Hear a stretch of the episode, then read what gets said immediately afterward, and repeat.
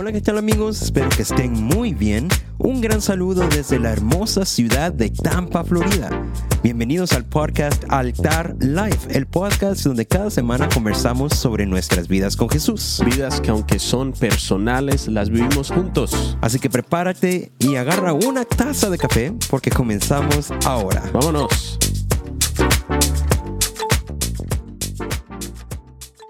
Hola amigos, mi nombre es Carlos Lara y para los que no me conocen, si yo pudiera elegir un talento que me gustaría tener desde el día de hoy, es el talento de poder correr una maratón completa. Oh, Ujú. ¿por, por qué? Porque así podría correr una maratón completa.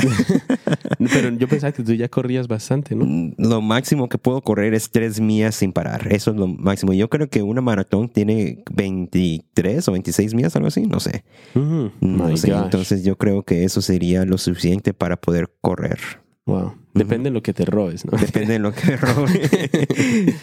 Mi nombre es Jorge Caballero y si yo pudiera tener un talento desde hoy, sería el talento de hablar más de cinco lenguajes. uh, eso es muy bueno. ¿Cuáles Sí. serían esos cinco lenguajes? Oh my goodness. Inglés, español, portugués, japonés. ¿Cuántos más me faltan? Uno. Me falta uno. Hebreo. Uh, hebreo. Yeah. Ese sería un muy buen lenguaje para aprender. Sí. ¿Cuál crees que es el lenguaje más difícil de esos cinco para aprender? De pronto. ¿O ¿Cuál te costaría más a ti? Mm, ¿Será que el japonés? No sé, la verdad no sé nada de lenguajes, no sé si No. uno cuesta más que el otro. No sé. Pero en sí, no tenemos ese talento, así que seguimos haciendo el podcast. Mientras tanto, vamos a hacer el podcast. Espero que estén muy bien amigos, de verdad. Muchas gracias por escuchar este podcast. Comentábamos la semana pasada de que tomamos un break muy largo de este podcast y era uno sin merecerlo. Sí. Así que por eso perdimos, pedimos, perdón, no perdimos el perdón, pedimos perdón. Y de verdad que estamos muy emocionados de que estés aquí con nosotros. Espero que tengas una taza de café y si estás manejando, pues agarra el volante porque No es muy riegues. importante. No, no, no la riegues. y, y estamos hablando en esta tercera temporada acerca de siete cualidades que sería bueno tener como cristiano. ¿verdad? Y en el primer episodio estábamos hablando acerca de paz. La paz que Cristo nos da por sus buenas nuevas. La palabra dice en Efesios que el calzado de las buenas nuevas, o sea, de las noticias de Cristo, que nos dan paz, de que el Señor está con nosotros. Una paz que no se trata solo de quedarte quieto y relax, Yep, yep. pero una paz que te dice, ten paz de poder ir, ¿no? Cuando Jesús sanaba a un enfermo decía, ve, ve y no peques más. O sea, puedes ahora caminar en la libertad de que Cristo está contigo. Entonces puedes saber que el Señor tiene un plan y puedes empezar a moverte conforme al plan de Cristo. Sí, y en el episodio de la semana pasada, que era el segundo episodio, hablábamos acerca de mayordomía. Mayordomía. Que yo completamente no sabía que esa palabra existía y si sabía que existía, yo pensaba que significaba otra cosa más. Sí. Pero, ¿qué hablamos acerca la semana pasada, mayordomía? Estuvimos hablando que la mayordomía es que cuando el plan del Señor se activa, o sea, el plan de Dios es para su pueblo, pero incluye al individual, o sea, cuando su plan afecta al mundo entero, el Señor ha abierto espacio para que tú como un individual puedas participar de él. ¿Y qué ha hecho para Mm. que lo hagas? Te ha dado cosas para que administres, te ha dado recursos, te ha dado amistades, relaciones, te ha dado tiempo, que fue de lo que hablamos la semana pasada. Sí, nos enfocamos mucho en, en el aspecto del tiempo, de que creemos que el tiempo es algo muy valioso que Dios nos ha otorgado para poder tener, porque cuando se nos acaba el tiempo ya no se puede hacer nada más. Sí. Bien, siempre y cuando tengamos tiempo, eh, podemos hacer más cosas para servir a Dios. Y el día de hoy, en el episodio de hoy, queremos hablar acerca de una característica más que podemos ver muy bien reflejada en la vida de Jesús. Yo creo que es la cualidad más importante de un cristiano. Hemos hablado de cualidades que serían bueno que un cristiano tuviera, pero realmente sería mejor decir que son indispensables. Los Claro. cristianos no puedes decir que eres un cristiano y no tener estas cualidades, porque Sí. se ven manifestadas en nuestras vidas. Acuérdate, la semana pasada dijimos que la, la vida eterna es conocer a Dios y a Jesucristo, quien Él envió. Entonces, vamos a hablar hoy sobre el sacrificio. Y si no has escuchado los pasados dos episodios, y es que es el primero que escuchas de esta temporada, pues estás empezando en un muy buen episodio porque Sí. como dijimos, creemos que es el más importante característica que podemos tener, sacrificio. Pero también te quiero animar de que si no has escuchado los pasados dos episodios, cuando termines este episodio los escuchas, porque Así créeme es. que son características que son muy fundamentales en nuestra Mm. vida cristiana. Mm. Acuérdate que el plan de Dios es para su pueblo, pero incluye al individual. Así que ten paz de que Dios siempre tiene un plan. Mm. Y porque Dios siempre tiene un plan, significa que ahora tú puedes participar del plan que Dios siempre tiene siendo un buen mayordomo. Yeah. Ahora, ¿qué mejor manera de manifestar la paz de Cristo y que Él y ser un buen mayordomo, un buen administrador de ese plan, al vivir una vida de sacrificio por los demás? Una vida de sacrificio por los demás. Eso, ¿a qué te se refiere Tato con eso?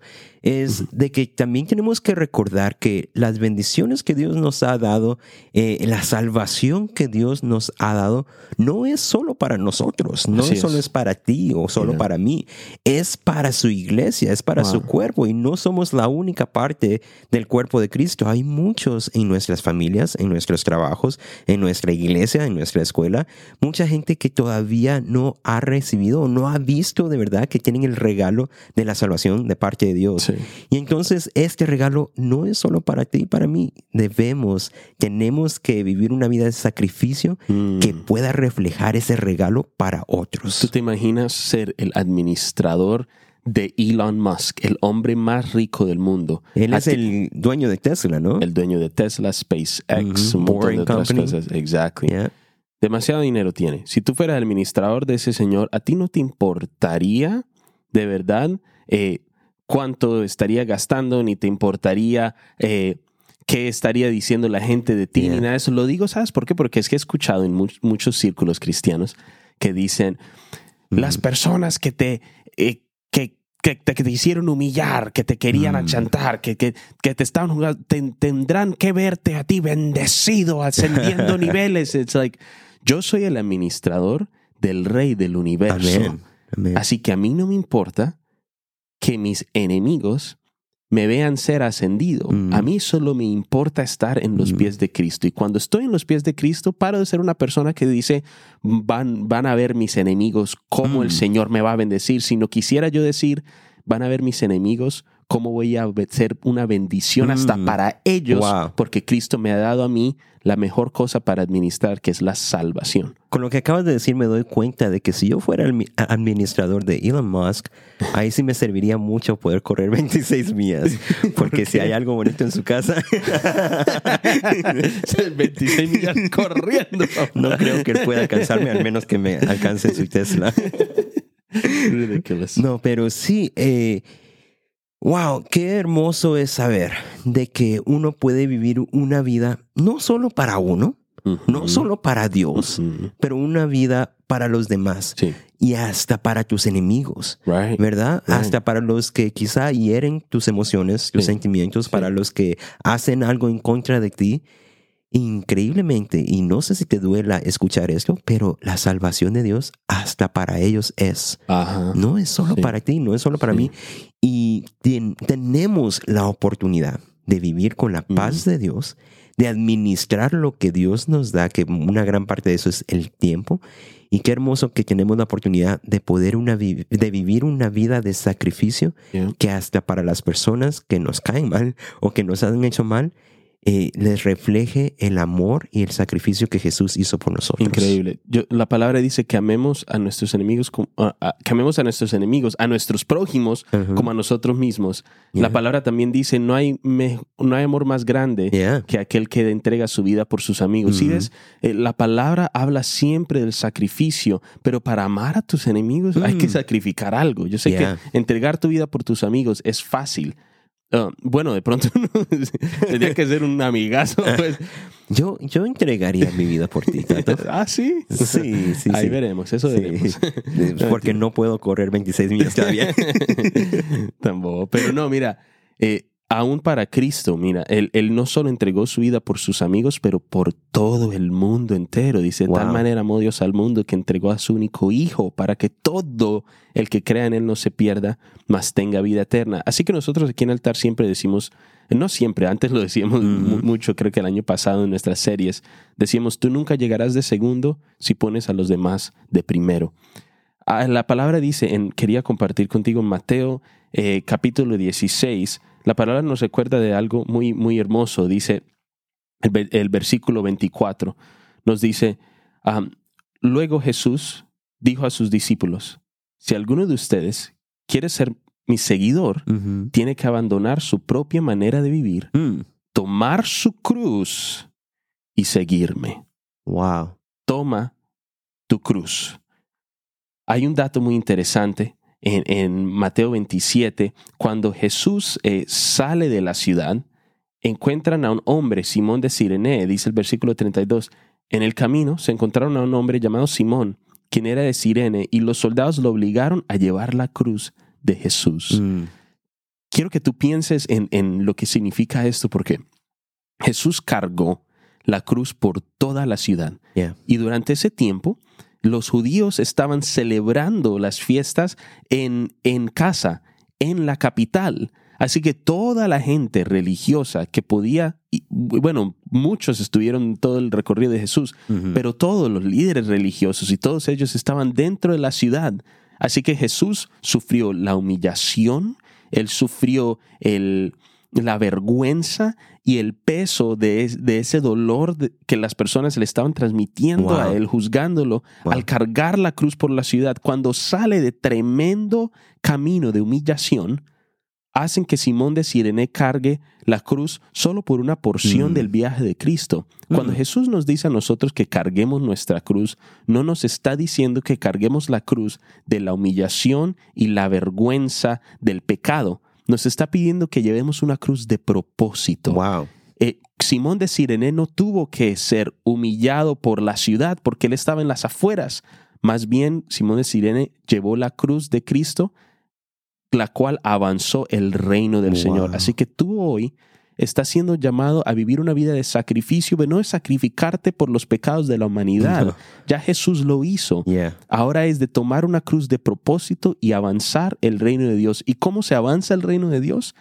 Por medio de las otras personas, mm. administrando tus relaciones con los demás. Y cuando pensamos en la vida de Jesús, cuando pensamos en que siempre agradecemos a Dios por su sacrificio, porque es por su sacrificio que nuestros pecados fueron limpiados, es por su sacrificio que tenemos libre acceso al Padre, cuando pensamos en la vida de Jesús y en su sacrificio, podemos ver que tenemos que vivir una vida de sacrificio, porque si miramos en Primera de Juan, capítulo 2, mm. versículo 6, esto lo estábamos leyendo la semana pasada en, nuestro estudio bíblico. Dice, los que dicen que viven en Dios deben vivir como Jesús vivió. Una gran parte de cómo Jesús vivió es dando su vida como un sacrificio, no por Él, porque no era para salvarse Él, mm. era para salvar a la humanidad, para salvar a otros, para salvar a los que le seguían. Él vivió una vida de sacrificio. No podemos decir que vivimos una vida con Dios si no vivimos una vida como Jesús vivió. Y de eso es una gran parte el sacrificio. ¿Y cómo se verá el sacrificio eh, en este día? ¿Cómo se verá el sacrificio hoy en día? Wow, buena pregunta. Mira, yo creo que para todos nosotros es diferente es la manera en la que nosotros enfrentamos la realidad de que Dios nos llama a vivir una vida caracterizada por el sacrificio.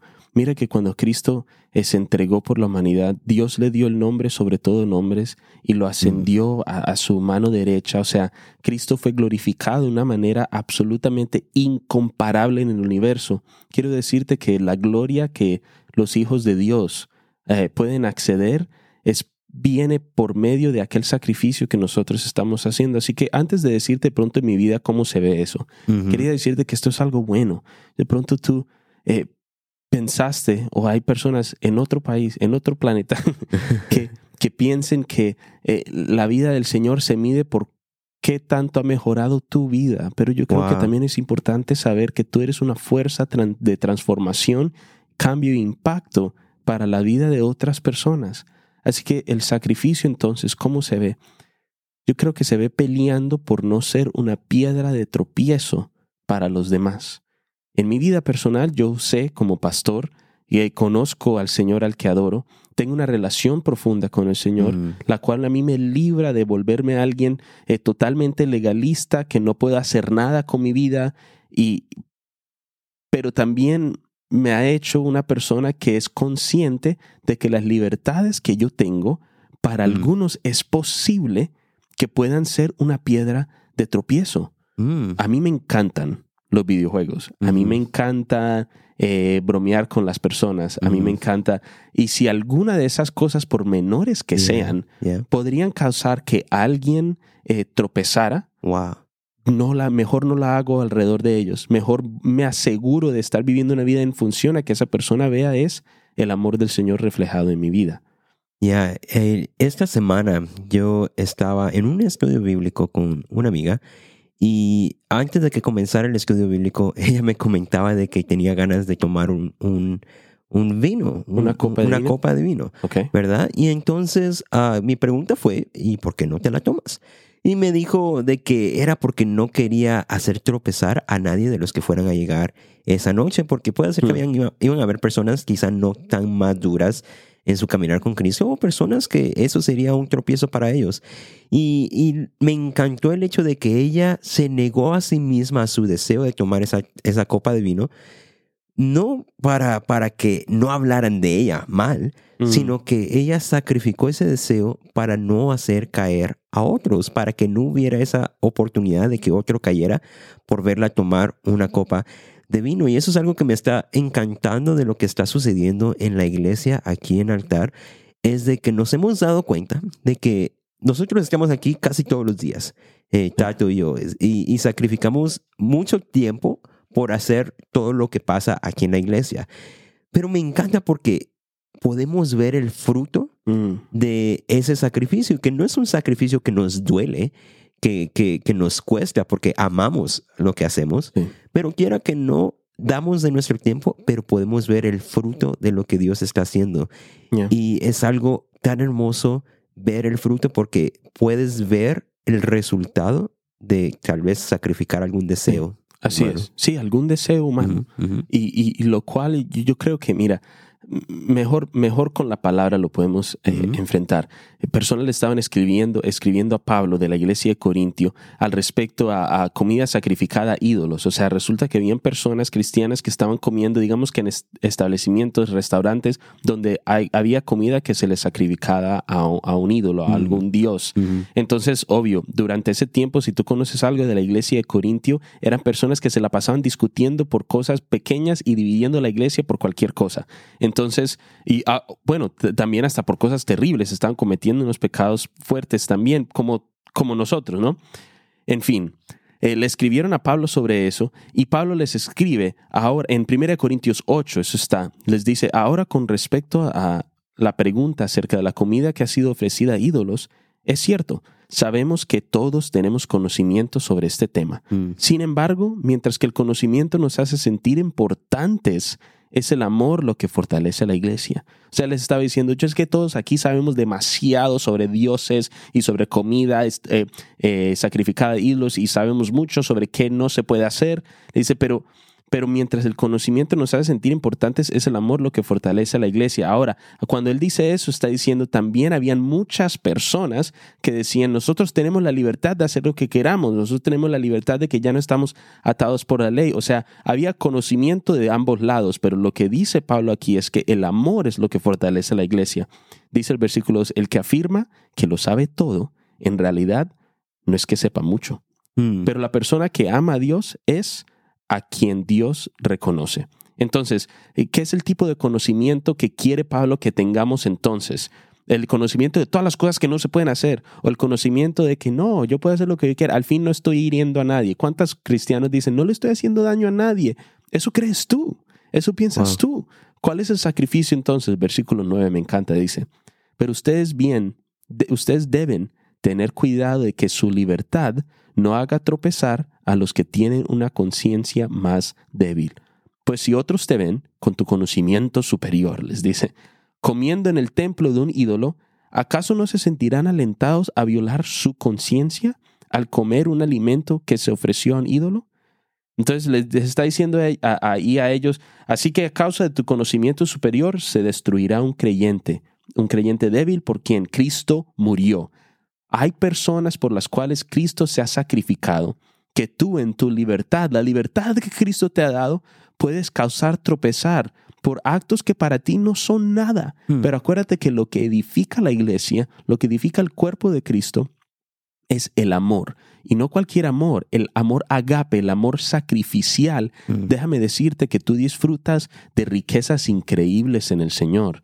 Pero si quieres poder acceder aún más a, la presencia del Señor, la cual trae con ella tantas riquezas y tantas cosas hermosas, no quiero que tú, tú ya me conoces, no tengo que eh, clarificar que no estoy hablando de prosperidad de dinero y nada de eso, pero si tú quieres ver cómo el Señor te, te confía con más cosas, demuéstrale que tú eres capaz de saber cuándo no hacer tropezar a alguien por el cual Él murió. Wow. Y también muchas veces Dios nos va a llamar a hacer cosas que no queremos hacer. Mm. Eh, te puedo decir eh, de que en mi vida eso ha sido, para los que no saben, yo nací sin manos y, parte de, mi ministerio, de lo que Dios ha hecho en mi vida, es de que tengo eh, la habilidad de tocar el piano con los pies. Yo no sé tú, pero si eres como yo, no te gusta que la gente vea tus pies, no te gusta mm. mostrar tus pies. Es como que algo muy íntimo, pienso yo, mostrar los pies. Pero Dios por alguna razón me ha llamado a hacer eso. Y, yo fui hace eh, una semana a una iglesia donde el pastor comentó de que yo por haber nacido sin manos tengo la perfecta excusa para decirle a Dios, no te puedo servir y sentarme en mi casa, acostarme o a ver televisión comiendo helado todo el día, ¿verdad? Por no tener manos. Y quizás sea la verdad, pero la verdad es que he entendido en mi vida que Dios ha puesto cosas en mi vida que debo aprovechar, que debo usar para su gloria. Y eso me recuerda a lo que dice en 2 Corintios eh, en el capítulo 12, en el versículo 9, que dice, bástate en mi gracia porque mi poder se perfecciona en la debilidad. Y dice Pablo, por tanto de buena gana me gloriaré más bien en mis debilidades para que mm. repose sobre mí el poder de Cristo. De verdad que Pablo muy fácilmente, creo yo, pudo haber dejado de predicar acerca de Jesús, mm. pudo haber dejado de vivir esa vida siguiendo a Jesús y hubiera quizás sido más fácil, pero Dios lo llamó a una vida de sacrificio como Jesús vivió. Y esa es una vida donde tenía Pablo que hacer cosas que quizá le iban a traer eh, malos resultados, como estar en la cárcel, como ser perseguido, pero todo era para que la gente pudiera conocer a aquel Jesús que él pudo ver. Mm. Igual con nosotros, muchas veces Dios nos llama a hacer cosas que quizá el beneficio no va a ser para nosotros, pero va a ser para su iglesia, para nuestra comunidad.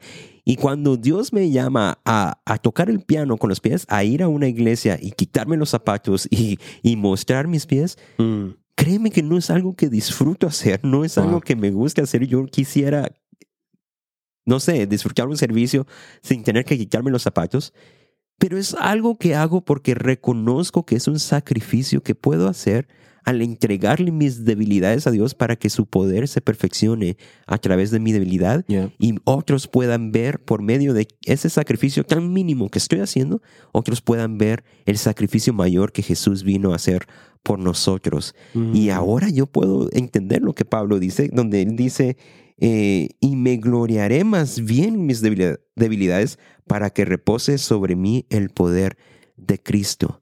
Cuando sacrificas algo de tu humanidad, algo de, tus sueños, cuando sacrificas algo por el reino de Dios, no va a ser un momento de tristeza, pero será un momento donde verás reflejado el poder de Dios en tu vida de tal manera que no solo tú verás el poder de Dios, pero otros a tu alrededor podrán mm. ver el poder de Dios por medio de ese sacrificio mm. mínimo que podemos hacer cada día mm. siguiendo a Cristo. Ya, ya, cuando tú te sometes y decides vivir una vida sacrificial, vas a quedar expuesto Pero cuando sigues al Señor y lo haces por Cristo, vas a quedar expuesto a qué? A que lo que te humille sea el poder del Señor perfeccionado en tu vida. O sea, qué lindo es sentirte pequeño por cuán grande el Señor es. Mm. Así que una de las mejores maneras, el, el Juan el Bautista decía, eh, tengo que menguar para que Él crezca más. O sea, al volverme a alguien que se sacrifica a sí mismo por los demás, me vuelvo pequeñito, expuesto a mis debilidades, las cuales Dios usa para manifestar su poder completo. Y eso es lo que yo quiero. Y lo hermoso es de que en el contexto de hijo de Dios, la palabra sacrificio no es algo negativo. No. La palabra sacrificio es algo que Dios nos ha dado para poder avanzar el reino de Dios aquí en la tierra. De una manera u otra, vivir como Jesús vivió aquí en la tierra y es algo a lo que somos llamados a hacer. Yeah. Como decíamos a- a hace unos minutos, si alguno dice vivir en Él, debe vivir como Jesús vivió. Y de verdad que haciendo unos mínimos sacrificios en nuestro diario vivir, tal vez para ser reflejos de la luz de Dios a otros, es un gran regalo que tenemos Mm. mientras tengamos tiempo y mientras tengamos la paz de Dios. Sí, así es. ¿verdad? Eh, de verdad que te queremos agradecer porque semana tras semana, cuando hacemos podcast, tú, tú te juntas con nosotros y caminas junto con nosotros y nosotros junto contigo en este diario caminar con Jesús. Así es. Recuerda que Altar Life es un podcast que puedes escuchar cada semana donde escuches podcast. Puede ser Apple Podcast, Amazon Podcast, Google Podcast, Spotify, eh, donde tú escuches podcast. Y de verdad que nosotros queremos que Dios te dé paz, te dé tiempo y que tú quizá vivas una vida de sacrificio bueno Para la gloria de para Dios. la gloria de Dios. De verdad que estoy emocionado por estos podcasts. Yes. Sueno muy aburrido, ¿no? Estoy emocionado por este podcast. Y así que nos vemos la próxima semana y no olvides tu taza de café y darle la gloria a. Dios. Nos vemos. Nos vemos. Chao.